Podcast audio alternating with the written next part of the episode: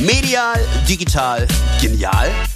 Behaltet den Überblick bei Medien macht Meinung, dem Podcast des Digital Journalism Fellowship der Hamburg Media School. Alles zu den digitalen Trends und Innovationen jetzt bei Medien macht Meinung.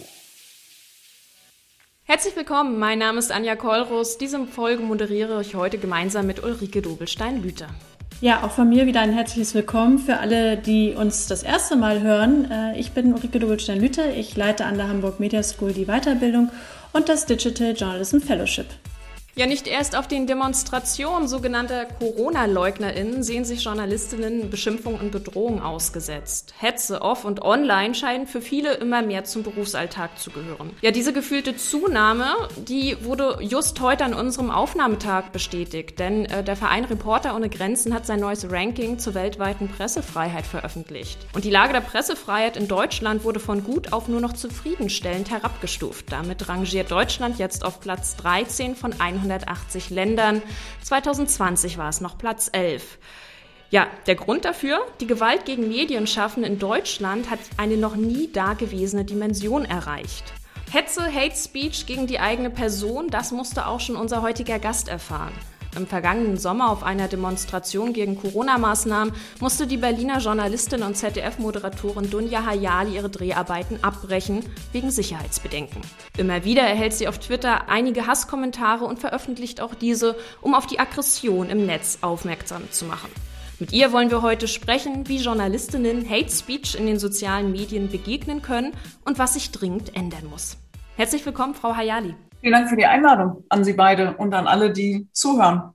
Ja, wir freuen uns sehr, dass Sie heute mit dabei sind. Wir haben es ja gerade schon in der Anmoderation gehört. In der weltweiten Rangliste der Pressefreiheit der Organisation Reporter ohne Grenzen ist Deutschland erstmal aus der Spitzengruppe rausgeflogen. Grund dafür sind die vielen verbalen und körperlichen Angriffe auf Journalisten bei Corona-Demonstrationen. Was läuft da aktuell Ihrer Meinung nach schief in Deutschland? Warum hat die Presse in einem Teil der Bevölkerung zumindest einen so schlechten Ruf erreicht? Erstmal irritiert mich das Ranking jedes Jahr aufs Neue und dass wir jetzt auch noch abgerutscht sind, macht es fast äh, doppelt schlimm. Ich frage mich eigentlich, ähm, warum wir überhaupt insgesamt so schlecht dastehen. Und es bedrückt einen dann schon auch, weil das bedeutet eben, dass auch die Presse in Deutschland nicht ganz so frei ist, wie wir das immer vermuten oder wie, von dem man eigentlich ausgehen kann. Denn wenn man unser Grundgesetz liest, dann steht da drin, dass die Presse- und Meinungsfreiheit gesichert und geschützt ist. Und das ist sie offensichtlich nicht, auch nicht in Deutschland. Wenn ich über das Thema rede, komme ich nicht umhin, erstmal auf die anderen Länder zu schauen. Das ist kein Ablenkungsmanöver, aber um sich dann doch nochmal klarzumachen, welche Privilegien wir auf der einen Seite haben. Also wir haben ja, ich bin Moderatorin beim ZDF, aber eben auch Journalistin und habe Freunde in der ganzen Welt, die auch journalistisch arbeiten. Und da stehen wir dann immer noch ganz gut da. Also wenn man in Russland, in der Türkei, in China, in Nordkorea ähm, sich als Journalist, Journalistin bewegt, ist das schon nochmal ein anderer Schnack. Das muss man sich auch immer bewusst machen. Nichtsdestotrotz ist die Situation in Deutschland seit mehreren Jahren mehr als brenzlig. Also es war nicht die erste Situation, in die ich gekommen bin, wo ich ohne Personenschützer Klammer auf, absurd, dass ich das in Deutschland überhaupt brauche, Klammer zu, in, in, sagen wir mal, doch echt knifflige Situationen reingeraten bin. Und jetzt bei der sogenannten Querdenker-Demo im August vergangenen Jahres war es tatsächlich einfach so, und nein, es war nicht gefaked. Und nein, wir haben nicht provoziert. Und nein, wir sind nicht selber schuld. Und nein, wir haben es nicht verdient, so angegangen, angespuckt und bedroht zu werden. Dass es tatsächlich so war. Und ich kenne diese Personenschützer schon relativ lange. Das sind gestandene Jungs, die in ihrem Leben äh, diverse Spezialeinheiten durchschritten haben. Also die sind echt einiges gewohnt. Und wenn die mir sagen, wir müssen hier raus innerhalb von einer Minute, wir können nicht mehr die Sicherheit des Teams gewährleisten, dann nehme selbst ich das ernst. Weil ich denke immer, ach na ja, komm, also das wird schon und so schlimm wird es nicht werden. Und also daran sieht man aber vielleicht auch, wie sehr meine eigene Schmerzgrenze nach unten gerutscht ist oder wie dick mein Fell geworden ist. Und mir gibt es deshalb auch zu denken, nicht weil ich frage, was machen wir alles falsch, die Frage stelle ich mir auch, sondern wie kommen wir aus dieser Situation wieder heraus? Und ich glaube, dass eine Sache tatsächlich Medienkompetenz ist und die Fähigkeit zum Dialog, zum Streit und die Meinung eines anderen auch aus halten zu können. Und ich spreche jetzt im Fall von Meinung gar nicht mal von mir, aber wir hören oft genug, sie berichten nicht das, was wirklich ist. Und dann sage ich und frage ich, was ist denn wirklich? Und dann sagen die Gegendemonstranten, Demonstranten ihre Meinung. Dann sage ich aber,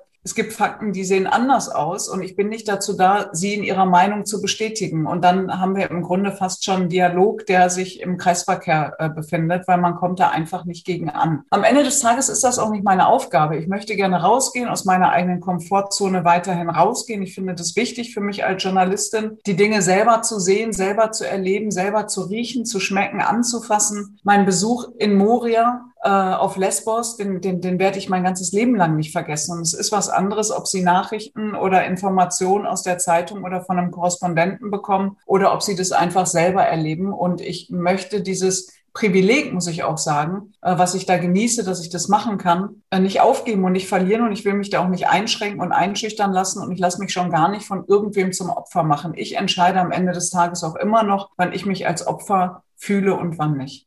Aber wenn wir jetzt nochmal einen Schritt zurückgehen, gibt es für Sie irgendeine Erklärung, wie wir da hingekommen sind? Also warum äh, der Berufsstand der Journalisten als ja auch im Vergleich vielleicht äh, von Polizisten äh, so an, ja, sagen wir mal, Respekt verloren haben? Also warum äh, sind wir gesellschaftlich nicht mehr in der Lage, äh, damit umzugehen? wir werden, und das sind wir ja auch, als vierte Säule nicht der Macht, sondern ich finde ja als vierte Säule der Demokratie gesehen, nach den drei anderen Säulen. Und damit, glaube ich, zieht der ein oder andere eine Querverbindung dahin, dass wir gesteuert sind. Und wenn ich zum Beispiel meine Medienvorträge halte, dann sitzen da acht, neun 100.000 ZuhörerInnen und die mir eher, ich würde jetzt mal sagen, zum Großteil zugeneigt sind, sonst würden sie ja nicht kommen. Das ist ja das nächste Problem. Also die, mit denen man gerne in den Diskurs gehen möchte oder würde, weil sie einem wirklich gar nicht mehr vertrauen und weil sie einem wirklich gar nicht glauben, kommen ja zu solchen Veranstaltungen leider gar nicht. Also sitzen da in der, in der Regel ich sag mal, mir zugeneigte Menschen, dann erzähle ich so, wie ich so arbeite und wann ich aufstehe. Und beim Morgenmagazin zum Beispiel, ich habe vier verschiedene Wegzeiten und dann ruft mich natürlich um kurz vor vier noch die Kanzlerin an, um mir zu sagen, was ich heute in der Sendung des ZDF Morgenmagazins sagen und fragen soll und worüber ich auf gar keinen Fall reden soll. Und ich erzähle das dann so lapidar, so wie ich es jetzt auch mache. Und dann gucke ich mir die Menschen an und denke so, okay, der ein oder andere nickt so. Und ja, und ist so, aha, mh, ja, so, so von wegen, wenn man so Sprechblasen sehen würde, ach echt, ja, ach ja, okay, dann ruft die also doch wirklich an, das stimmt also. Und da sehen Sie, dass die Saat, die da gesät wurde, auch bei denen ein bisschen aufgeht, die eigentlich nicht zu den sogenannten Leugnern, Lügen, Lückenpresserufern gehören. Und das ist die echte Gefahr. Und dann kläre ich natürlich auf. Und dann sagen die, naja, aber woher sollen wir es wissen? Und da habe ich gesagt, das stimmt, das ist ein sehr guter Punkt. Deswegen ziehe ich durch Deutschland, rede über Medien, Medienkonsum. Warum stelle ich wem welche Frage? Wie arbeite ich? Ähm, damit man eben über die Aufklärung wieder Glaubwürdigkeit und Vertrauen schaffen kann. Ich weiß ja auch nicht, wie ein Bäcker arbeitet oder wie ein Anwalt arbeitet oder wie krass der Alltag von einem Sanitäter, Sanitäterin ist. Mittlerweile weiß ich das, weil ich mit all den Menschen rede, aber ich verstehe sozusagen, wo die ein oder anderen Menschen herkommen, wenn sie sagen, ah ja, irgendwas ist doch da, das, mm, so. Und darüber funktioniert das aber ganz wunderbar. Und ansonsten, klar, wir haben einfach einen großen Umbruch der den einen und die andere auch überfordert. Und ich kann das auch nachvollziehen. Wenn wir ähm, die Megathemen sehen wie Digitalisierung, Klimawandel, Migration, jetzt die Pandemie, ähm, Strukturwandel und ähnliches. Das heißt, die Leute wissen manchmal gar nicht mehr, wohin und brauchen halt, brauchen Struktur und suchen die gerne im Kleinen und fühlen sich manchmal, wir sind die Überbringer der Nachrichten, damit dann auch überfordert. Das heißt nicht, dass ich denke, die checken das alle nicht, sondern das ist, glaube ich, ein ganz normales Empfinden, was auch ich manchmal habe, wenn ich mal nicht im Dienst bin. Und damit müssen wir irgendwie lernen, umzugehen. Aber wir dürfen die Menschen, die uns angreifen, anfeinden, so arg diskreditieren, dass es unter der Gürtellinie ist, auch nicht größer machen in der auf der, mit der Draufsicht, als sie wirklich sind. Es gibt immer noch sehr viele äh, BürgerInnen, die uns gucken, die uns vertrauen ähm, und die, die uns kritisch begleiten. Wie würden Sie die Berichterstattung jetzt zur Corona-Pandemie in den vergangenen Monaten bewerten? Jetzt auch bei sich, aber auch bei den Kollegen, weil Sie haben es ja auch gerade angesprochen. Oder anders gesagt, auf diesen Demonstrationen sind ja jetzt nicht nur alles diese Corona-Leugner, sondern auch Menschen, deren Ängste wir wahrscheinlich erst einmal ernst nehmen müssen, in Versuch mit ihnen in den Dialog zu kommen. Sie, Sie schreien Nein. Es ist so ein Trigger. Die, die Sorgen und Ängste der Menschen ernst nehmen. Mhm. Das ist so eine, das ist wirklich, das ist wie mit diesem kleinen, mit dieser Saat, die aufgegangen ist. Wir übernehmen diesen Sprech von rechts außen so krass und sind da so lange drauf reingefallen, finde ich persönlich. Das mhm. heißt nicht, dass ich die Sorgen und Ängste der Menschen nicht ernst nehme. Nur wissen Sie was? Ich habe auch Sorgen und Ängste. Sie haben auch Sorgen und Ängste. Ich kenne niemanden in meinem Freundes- oder Familien- oder Kollegenkreis, die nicht auch Sorgen und Ängste haben. Und ich nehme die auch ernst. Und ich versuche auch damit umzugehen, auch mit meinen eigenen und bin auch manchmal frustriert und ich mecker auch und hau auch mit der Faust auf den Tisch. Ich gehe aber trotzdem nicht auf die Straße mit einem Schild, äh, wo Menschen, wo PolitikerInnen, JournalistInnen in Häftlingskleidung äh, zu sehen sind, wo drauf steht, schuldig. Und ich renne auch nicht mit einem Galgen durch die Gegend und schreie, die Kanzlerin gehört irgendwie. Das, da, da, also, und das ist, diese Bezeichnung ist so eine Verniedlichung für diese Menschen, über die wir sprechen, wenn wir diesen, dieses, die Sorgen und Ängste der Menschen ernst nehmen, reden. Und davon distanziere ich mich einfach. Ich bin auch lange genug darauf reingefallen und äh, wehre mich da immer ein bisschen jetzt. Deswegen habe ich so im Spaß ein bisschen geschrieben. Nicht ganz ernst gemeint. Aber würden Sie sagen, wir haben das, wir haben das aber gut abgedeckt als Journalistinnen? Ich finde auf der einen Seite, das befremdet mich auch, dass es JournalistInnen gibt, die glauben, sie seien jetzt selber Epidemiologen geworden ähm, das finde ich manchmal so ein bisschen schwierig. Ähm, ich bin am Ende des Tages immer noch Journalistin. Ich sage auch, wenn ich auch im Interview, wenn ich Dinge nicht verstehe oder nicht weiß. Ich meine, wir jonglieren heute plötzlich mit Wörtern, von denen ich vor 14 Monaten noch nie was gehört habe. Inzidenz, R-Wert und all die Dinge, die uns jetzt in der Pandemie begleiten. Am Anfang der Pandemie gab es ein Phänomen, was ich 2015 schon beobachtet habe, nämlich, dass auch wir natürlich erstmal mit sehr großen Augen und vielen Fragen und einem großen Staunen auf diese Pandemie geschaut haben. Ähnlich wie bei der Geflüchteten-Situation und der enormen Hilfsbereitschaft unserer Bevölkerung. Auch da waren die Medien erstmal wie in so einer positiven Schockstarre, dass man gedacht hat, wow, was ist bei uns im Land los? Das ist ja Wahnsinn. Die ganzen Menschen, die helfen und irgendwann haben wir dann schon auch wieder den normalen Tritt gefunden und sind äh, in die Spur gekommen und haben die richtigen Fragen gestellt. Und bei der Pandemie war das jetzt am, zu Beginn auch ähnlich. Ich will das gerne sagen. Ich war schon beeindruckt auch von der, äh, von den politisch Verantwortlichen, wie sie kommuniziert haben, nämlich fast tagtäglich, sehr transparent, sehr offen, sehr ehrlich, ähm, haben sich von der Wissenschaft Gott sei Dank beraten lassen und ähnliches. Und das ist irgendwann weggebrochen. Und wir haben auch da, am Anfang waren wir natürlich auch, weil wir, wir sind auch Menschen. Wir gucken auch auf diese Pandemie und wir haben auch die Bilder aus Italien gesehen. Ich habe Freunde in New York. Es war einfach grauenhaft. Und nochmal, ich bin keine Wissenschaftsjournalistin, ich bin keine Epidemiologin. Das heißt, wir mussten uns da auch erstmal reinarbeiten und reinfuchsen. Und ich mache jetzt seit einem Jahr fast jede zweite Woche das Morgenmagazin. Und deswegen glaube ich, dass ich einen ganz guten Überblick über unsere eigene Berichterstattung habe. Und ja, sie ist sehr breit. Klar, gibt es immer mal ein Thema, was kurz hinten rüberfällt. Aber wir berichten über Kinder schon lange. Wir berichten über Schulen schon lange. Wir berichten über PflegerInnen schon sehr lange. Wir berichten über das einsame Sterben auf den Corona-Stationen zu Beginn. Wir berichten jetzt über all dieses äh, chaotische politische Handeln, dass sie was beschließen, drei Minuten später alle vor die Presse gehen und jeder was anderes sagt. Wir haben jeden Tag Gespräche dazu. Wir versuchen das von A bis Z zu beleuchten. Und ja, es gibt äh, Stimmen, die bei uns nicht vorkommen, aber sie kommen auch mit Grund nicht vor. Ähm, also nicht jeder, der sich Experte nennt, ist auch ein Experte und ist eloquent, glaubwürdig oder verlässlich. Und womit ich auch als Journalistin, die immer sagt, ich bin wahnsinnig faktenorientiert und für mich ist zwei plus zwei vier und daran ändert sich ja eigentlich nichts, musste auch begreifen, wie Wissenschaft arbeitet. Und das kann man sehr schnell begreifen, denn Wissenschaft orientiert sich immer an den aktuellen Erkenntnissen, an den aktuellen Fakten und die können sich verändern. Das ist für, glaube ich, einen normalen Bürger und auch für mich am Anfang erstmal schwierig, weil ich gedacht habe, hä, gestern habt ihr noch das gesagt, wie kann das denn jetzt sein, dass es heute anders ist? Aber so ist es nun mal. Und das zu transportieren, das zu vermitteln, ist auch unsere Aufgabe, auch die Aufgabe der Medien, diese Diskrepanz. Die eine Studie sagt A, die nächste Studie sagt B. Was machen wir jetzt eigentlich damit? Das sorgt ja für Verwirrung. Das ist auch unsere Aufgabe, die Menschen zu Hause äh, da abzuholen und sie im, im besten Sinne an die Hand zu nehmen und zu lehren, ohne zu belehren. Mhm, das ist ja ein feiner Unterschied, den Sie da genannt haben. Ähm, wir äh, hatten ja gerade schon die Frage gestellt, ich frage mich wirklich, wie kann das dann sein, dass ähm, trotzdem man eine Minderheit, wirklich eine Minderheit, ist ja nicht die Mehrheit, aber eine Minderheit einfach nicht erreichen kann?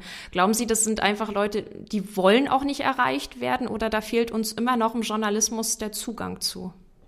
Es gibt einen Prozentsatz X, den können Sie nicht erreichen, weil Sie nicht erreicht werden wollen. Und den gab es schon immer. Ich sage das auch über Rassismus, über Antisemitismus, über Islamfeindlichkeit, Homophobie. Es ist mittlerweile leider, leider, leider salonfähig geworden, all die Dinge auszusprechen, von denen wir vor noch ein paar Jahren gedacht haben, dass man sie einfach nicht sagt. Und das hat nichts damit zu tun, dass wir eine überbordende Political Correctness haben, und wenn wir solche Worte benutzen, finde ich, gehört es auch immer dazu, mit einem Halbsatz nochmal zu, kurz zu erklären, was ich darunter verstehe. Weil vielleicht verstehen Sie ja was ganz anderes darunter. Mir ist das das erste Mal aufgefallen, als ich bei meinen Lesungen davon sprach, dass für mich das politische, demokratische Spektrum von links bis rechts geht und alle im Saal irgendwie in Ohnmacht gefallen sind. Und ich dachte, hä, warum? Und dann dachte ich, ja, okay, wir sind natürlich gegen rechts, weil rechts gleich Nazi, Schrägstrich Faschisten, Schrägstrich Neonazis in meiner Welt, so bin ich groß geworden, ist rechts ganz normal konservativ und ist was ganz Wunderbares in unserer Gesellschaft als ausgleichendes Gewicht eben zur Gegenseite, zu dem linken ideologischen Überzeugung oder auch nicht ideologischen Überzeugung, jedenfalls zu einer Haltung oder Einstellung. Und bei Political Correctness ist das ähnlich. Für mich bedeutet es Anstand. Wie gehen wir miteinander um? Und es heißt nicht, ich kehre irgendwelche Probleme unter den Teppich, über die ich weil mich ja die Kanzlerin morgens um halb vier anruft, nicht reden darf. So, und das ist, glaube ich, das eine. Und ich, es, es gibt, wie gesagt, eine, eine Prozentsatz X an, an Menschen in unserem Land und die gab es schon vorher und sie sind eben sichtbarer geworden durch, und das hat mir mein Neonazi gesagt, der sich über mich kaputt gelacht hat, weil ich gesagt habe, Mann, wie, wie kann das sein, dass Sie hier mit so einer Chutzpe vor mir stehen und Dinge sagen, wo ich wirklich, wo ich eine Gänsehaut im negativsten Sinne nach der anderen bekomme. Da sagt er zu mir, ich weiß gar nicht, warum die sich wundern. Wir haben mit der AfD den parlamentarischen Arm jetzt im Bundestag sitzen. Natürlich können wir das alles sagen. Sehen Sie doch, die Leute sagen das alles. Führerschnitzel kostet 8,88 Euro, haha. Die Leute laufen mit einem Judenstern auf einer äh, sogenannten Anti-Corona-Demo rum und man steht da immer und denkt, was ist passiert? Aber diese Menschen gab es schon immer. Es mag sein, dass ein paar dazugekommen sind und ein paar sichtbarer geworden sind. Und was wir auch erkennen, und das finde ich total spannend, ist durch die Black Lives Matter Bewegung, dass wir, wenn wir über all diese Themen sprechen, ob es nun der Rassismus ist oder Menschen, die wir verloren haben mit der Berichterstattung, die wir nicht mehr erreichen, dass das eben nicht nur rechts außen zu finden ist, sondern dass das im Grunde einmal quer von links bis rechts, von oben bis unten durch unsere Gesellschaft geht. Verschwörungsmythen boomen aber auch nicht erst seit gestern. Und jetzt reden wir halt viel mehr über diese für mich ja zum Teil absurden Phänomene. Und darin liegt aber auch eine Chance, eine Chance der Aufklärung und der Chance des Dialogs, wenn das Gegenüber denn mitmacht. Und da hat man ja so ein bisschen den Eindruck, dass auch das Gegenüber immer weniger mitmacht oder andersrum sich aggressiver äußert, oder? Wenn Sie jetzt mal auf die vergangenen Jahre als Journalistin schauen, wie hat sich da, sag ich mal, die Tonalität auch verändert? Wenn man jetzt die Diskussion im Netz oder auch auf der Straße gesucht hat.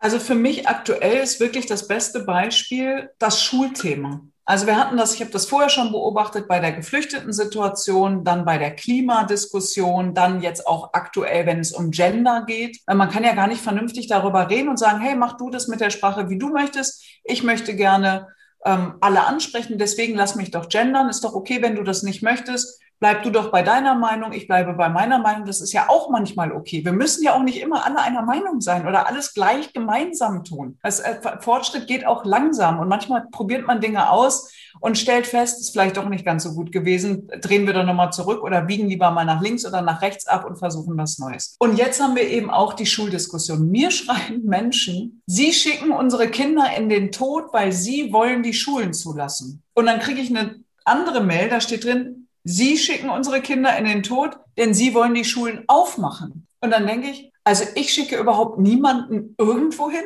Ach, die sind direkt an, an, Frau Hayali gerichtet. Ja, ja, ja, ernsthaft. Und dann denke ich immer, also ich habe damit gar nichts zu tun. Und das ist so unversöhnlich im Netz. Da sind Diskussionen, also dass, dass ich das überhaupt noch Diskussion nenne, das ist ein Hauen und Stechen. Und ich stehe da immer davor und denke, okay, das, da kommt da geht nichts mehr zusammen. Und das finde ich auch so schwierig. Und das ist auch ein gutes Beispiel, um mal zu erklären, muss ich jetzt hier nicht machen, weil Sie wissen, wie Journalismus geht, aber dass ich, wenn ich mit jemandem spreche, der sagt, die Schulen müssen aufgehen in einem Interview, dass ich natürlich die andere Seite äh, einnehme und sage, ja gut, aber es ist schon eine Gefahr.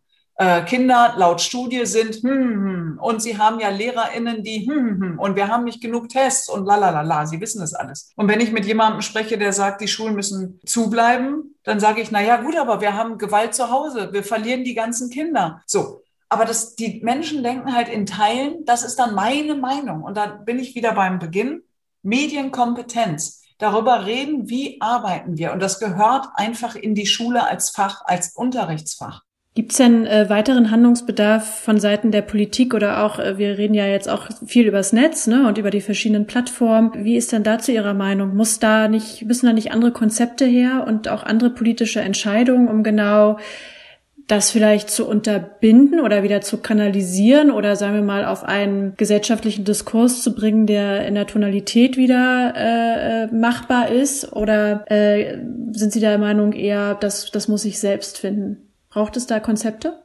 Ich bin ja keine Freundin davon, immer alles wegzudelegieren. Wissen Sie, es fängt bei jedem Einzelnen zu Hause an. Ich sitze hier vor meiner Tastatur und ich entscheide erstmal, was ich da reinhaue und was nicht. Wenn ich äh, bedroht, beleidigt oder ähnliches werde, dann schreibe ich hier 27 Antworten und lösche die alle immer wieder, weil ich auch ich habe natürlich Frust. Auch ich denke, oh, das ist aber ungerecht. Und dann antworte ich, lösche ich, antworte ich, lösche ich. Und dann, ich habe immer meine Schwester im Nacken sitzen und denke, okay, was würde die sagen? Nein, die würde mir die Ohren lang ziehen. Also nochmal löschen, nochmal anständiger schreiben. Und irgendwann habe ich dann mal eine Antwort gefunden, die so einigermaßen okay ist, äh, weil sie dann entweder mit Humor oder Sarkasmus oder mit Fakten gespickt ist oder mit was auch immer. Ich weiß übrigens, dass das Beste ist, darauf gar nicht zu antworten. Das trifft ja das Gegenüber am allermeisten, wenn man sie ignoriert. Das kann ich halt nicht. Ich bin, ich kann, ich muss da, ich, also mach's oft genug. Sie wissen gar nicht, wie viel Kram ich bekomme, auf das ich alles nicht reagiere, was ich alles nicht veröffentliche, weil ich auch denke, man muss auch die positive, die andere Seite, die einen kritisch begleitet, die sich anständig benehmen, die muss man ja auch wahrnehmen und auch supporten und auch wertschätzen, weil sonst gehen die einem flöten. Und dann wird's richtig kritisch in den, in diesen sozialen oder wie ich es manchmal nenne, asozialen Medien, die natürlich eigentlich ein wunderbares Geschenk sind, weil wir digital äh, vernetzt sind, weil wir Zugang zu Medien haben, weil, weil es barrierefrei ist, weil es für mich eigentlich eine Weiterentwicklung von Demokratie und Pressefreiheit ist. Deswegen will ich das immer nicht so verteufeln. Denn also, wie gesagt, die Entscheidung sitzt erstmal oder liegt in der Hand, im wahrsten Sinne des Wortes, in den Fingern desjenigen, ähm, der vor dem Bildschirm sitzt oder vor seinem Smartphone. Politik, ich habe lange darüber nachgedacht, ob ich für eine Klarnamenpflicht bin. Und ich kenne alle Argumente, die dagegen sprechen und bin kein Freund oder keine Freundin der Klarnamenpflicht, aber vielleicht müsste man für die sozialen Medien wie Facebook, Instagram, Twitter schon so eine Art, ich hinterlege meine Daten beim, bei wem auch immer. Das, also vielleicht nicht unbedingt beim Anbieter, aber irgendwie so eine neutrale Stelle, die, wo man sich registrieren muss. Weil mir kann keiner sagen, ernsthaft, dass Facebook, Twitter oder Instagram für Whistleblower äh, wirklich attraktiv ist. Die, die nehmen ganz andere Wege und andere Kanäle. Und ich verstehe dennoch, dass der ein oder andere Aktivist, auch Aktivistin, die in den sozialen Medien unterwegs ist, politisch engagierte, ehrenamtliche Sanitäter, dass die geschützt bleiben wollen. Wie gesagt, das wäre trotzdem ein Weg, dass man nicht anonym sich irgendwo anmeldet, um weiterhin anonym im Netz zu sein. Das wäre vielleicht ein Weg. Naja, weil diese Anonymität führt ja auch dazu, dass Leute wirklich so ihre, ihre ärgsten Gefühle rausschreiben und rausschreien. Es ist ja ein bisschen geschützter Raum und es macht es natürlich auch schwer nachzuvollziehen. Also das wäre jetzt auch so eine Frage an Sie, äh, wie viele Fälle von Hate Speech oder auch darüber hinaus Sie zur Anzeige zum Beispiel auch gebracht haben. Und wie, wie, wie da der, die Chance überhaupt steht, irgendjemanden äh, dafür, ja, sagen wir mal, zur Rechenschaft zu ziehen oder zumindestens klar zu machen, hier ist die Grenze. Ich habe einen sehr guten Anwalt und der hat mir vor vielen Jahren einen Rat gegeben, nachdem ich äh, schmerzlich lernen musste, wie breit und weit unsere Meinungsfreiheit geht, die ja ein hohes Gut ist und dies zu schützen gilt. Und ich finde das auch großartig. Gewisse Dinge waren mir allerdings nicht klar, was man sich als öffentliche Person tatsächlich doch alles gefallen lassen muss. Also ich musste ich schon auch schlucken. Und es ist dann auch ein Unterschied, ob ich direkt angegangen werde oder ob man nur sagt, man wünscht, dass mein Hund irgendwie erstickt und verreckt und äh, ich daneben stehe und mir das angucke. Also all diese kleinen Nuancen in der. Ne? Wer ist genau gemeint? Ist es im Konjunktiv? Wie ist es formuliert? Jedenfalls habe ich mal zwei Menschen angezeigt und hatte auch Erfolg. das gehört auch dazu zu wissen, mehr oder weniger. Sie können natürlich nie eine hundertprozentige Garantie haben, aber Sie sollten sehr oder Ihr Anwalt oder Ihre Anwältin sollte sehr, sehr, sehr sicher sein, das Ding zu gewinnen, weil die Häme, wenn Sie es nicht tun, ist natürlich riesengroß. Das haben wir ja auch schon gesehen und das will man nicht noch on top über sich ergehen lassen. Und danach, äh, bis zu dem Zeitpunkt war das nämlich so, dass die Leute schon auch mit ihrem Klarnamen mir geschrien haben. So zeigen Sie mich doch an, ich bin der und der, ich wohne hier und hier und los geht's. Und man dachte, ist das jetzt ein sportlicher Wettbewerb? Was ist das denn? Danach wurde es subtiler. Auch die Bedrohungen wurden subtiler ähm, und, die, und, und die Morddrohungen wurden ein bisschen subtiler. Und das war ein interessanter, also es war interessant zu beobachten. Jetzt ist es so, dass es immer noch vorkommt, regelmäßig, der Anwalt das prüft und davon aber sehr viel leider nicht justiziabel ist. Oder sie finden eben den oder diejenige nicht, die ihnen das geschickt hat. Das Absurdeste hatte ich mal, es gibt wirklich auch unterschiedliche Polizeiwachen und, und Staatsanwaltschaften. Es gibt welche, die schreiben zurück, ja, sie müssen den Schreiber schon selber finden. Dann sage ich immer, bin ich der MI6 oder der BND? Wie soll ich das machen? Ist doch ihr Job. Anderes Beispiel jetzt aktuell aus Freiburg, hat mich das Polizeipräsidium kontaktiert, da ist was eingegangen. Die haben mir das geschickt und wollten wissen, ob ich Anzeige erstatten möchte. Sie würden äh, dem gerne nachgehen. Das finde ich mega. Ähm, also da sieht man auch, da sind wir sehr unterschiedlich aufgestellt, aber den oder diejenige zu finden ist nicht einfach. Es gibt einen Trend, der, der äh, finde ich auch ein bisschen erschreckend ist, weil jemand anders mit reingezogen wird, nämlich so eine Art Identitätsklau. Also vor ein paar Monaten mhm. schrieb mir mal jemand, aus der Nähe meiner Heimatstadt ähm, mit einem also Absender Beerdigungsinstitut und es ging darum, Krematorium und ich und ich will das jetzt hier nicht ausführen und die Familie. Bei der Familie zucke ich sofort zusammen. Mit mir kann man ja machen, was man will. Bei der Familie verstehe ich keinen Spaß. Wirklich, das meine ich ganz ernst. Und dann sind wir dem nachgegangen und haben aber festgestellt, dass die Person das gar nicht war sondern da hat sich einfach jemand die Identität von diesem, von diesem äh, Bestattungsinstitut geklaut und ähm, die, ja, so. Jetzt sind ja auch schon Anfeindungen bekannt von Journalisten, Journalistinnen beispielsweise im Lokaljournalismus, also gar nicht, wenn man jetzt auf die ganz großen Demonstrationen geht. Was würden Sie denn Ihren Kolleginnen sag ich mal, empfehlen, wenn es jetzt nicht gleich direkt zum Anwalt gehen kann, aber wie können die mit dieser täglichen Hetze umgehen? Weil das macht ja auch was mit einem, oder? Ja, absolut. Ich hatte ähm, so, sowohl im Privaten meine Phase, wo ich, ich kann das jetzt so sagen, weil ich darüber schon gesprochen habe, so ein bisschen so eine paranoide Phase hatte tatsächlich, weil sie plötzlich in jedem einen Feind sehen. Also sie stehen im Supermarkt, jemand guckt sie an und sie denken, oder ich in dem Fall, ich kann nur von mir reden. Ich bin ja, ne, also wer bin ich, dass ich jetzt jedem Rat gebe oder als wäre das allgemeingültig. Aber sie, also innerhalb von einer, von einer, weiß ich nicht, Millisekunde äh, kommt der rüber, haut er mir eine runter, flirtet der mit mir, äh, guckt er einfach durch mich durch und denkt an seine Einkaufsliste oder seine Frau oder und da dachte ich, das ist wahnsinnig ungesund. Ich habe auch gemerkt, immer mehr, ich habe nur noch auf mein Telefon gestarrt, ich habe die, die, die, das um mich herum überhaupt nicht mehr wirklich wahrgenommen und so. Und das ist natürlich total ungesund. Und ungesund ist es auch, wenn man plötzlich feststellt, wenn man bei Fragen oder Interviews mit einer bestimmten Partei plötzlich darüber nachdenkt, löst das jetzt einen Shitstorm aus? Muss ich das irgendwie anders formulieren? Und ich habe mich da sehr schnell aber auch wieder freigeschwommen von. Also mir ist das aufgefallen, ich habe das reflektiert und seitdem ist es auch alles okay und das ist auch in keinem, Interview, in keinem Interview so wirklich eingeflossen. Aber ich habe gemerkt, wie so ein innerer Kampf mit mir stattgefunden hat, aber ich, wenn Sie mit der sogenannten Alternative für Deutschland ein Interview führen, dann ist es sowieso so, die einen hassen Sie, weil sie sie einladen und sagen, wie kann man Faschisten eine Plattform geben? Dann versuche ich immer wieder zu erklären, dass das eine demokratisch gewählte Partei ist, die im Bundestag sitzt und aktuell Oppositionsführerin ist. Das heißt, als öffentlich-rechtlicher Sender finde ich, ist es richtig, dass wir sie einladen zu Sachthemen und in einer Frequenz, wie wir es auch mit allen anderen Parteien tun. Und ähm, auf der anderen Seite natürlich die AfD-Anhänger, denen sie es sowieso, in Anführungsstrichen sowieso nie recht machen können. Das ist sowieso nicht mein Anliegen, ist auch nicht meine Aufgabe. Aber egal wie, ich könnte auch nur sagen, schönen guten Morgen, Frau Weidel, und bitte. Und selbst das wäre schon wahrscheinlich falsch, weil ich wieder irgendwie geguckt habe oder mich veratmet habe oder was auch immer. So.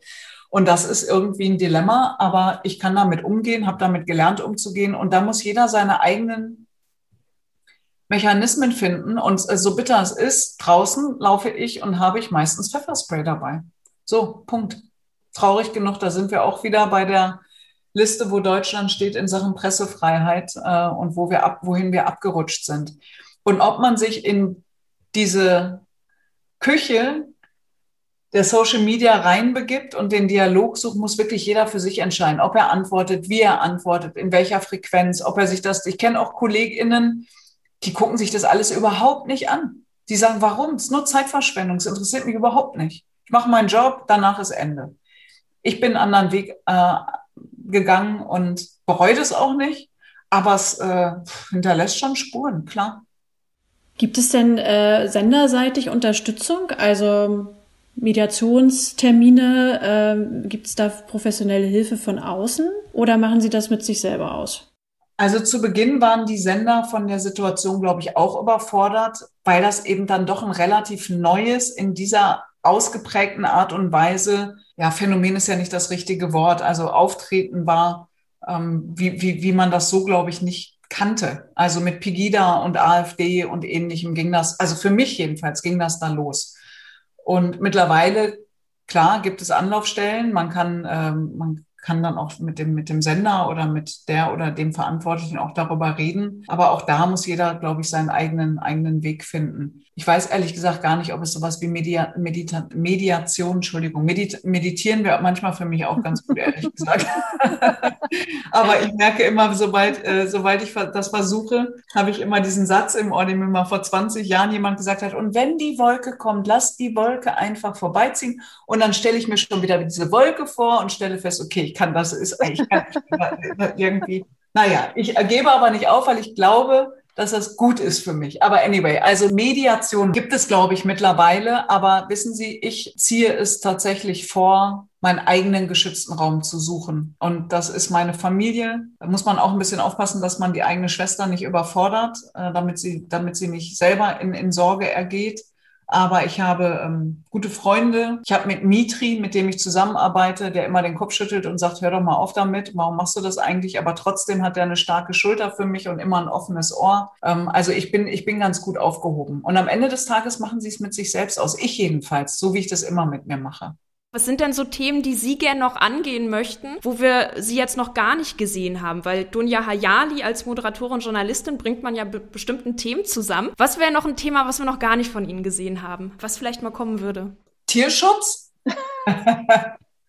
ja, also ich finde, für mich ist ja der Respekt vor dem Leben. Aber insgesamt, also gut, Respekt, das ist eh mein Thema, aber ja, vor, vor, der, vor der Vielfalt, vor der Artenvielfalt, vom Menschen, aber ich bin, ich bin, ich habe meine Themen. Die sind, äh, ich habe mir die zwar nicht unbedingt ausgesucht, sondern die begleiten mich einfach mehr oder weniger schon sehr lange und mein Leben lang. Und mir ist das einfach wichtig, in einer aufgeklärten, offenen, respektvollen Gesellschaft zu leben, wo wir ordentlich streiten können. Ja, wo auch mal irgendwie die Fetzen fliegen, aber wo man hinterher auch wieder ein Bierchen zusammen trinken kann und beieinander ist, wo man irgendwie versteht, dass äh, wenn Sie recht haben, ich nicht automatisch im Unrecht bin, dass es eben verschiedene Perspektiven gibt auf, auf äh, Situationen. Wissen Sie, ich hatte Ihnen ja vorhin hier meinen Ingo Flamingo von Wilma gezeigt. Wenn Sie den jetzt sehen, ist ein Stofftier übrigens, was ich hier gerade kurz in die Kamera halte. Ich sehe das anders, als Sie das jetzt durch die Kamera sehen und das sollten wir als JournalistInnen auch nicht vergessen. Ne, von wo guckt man einfach auf die Situation, dass man, dass man diese Dinge einfach mitdenkt und das muss nicht jeder tun in unserem Land. Ich erwarte das nicht, aber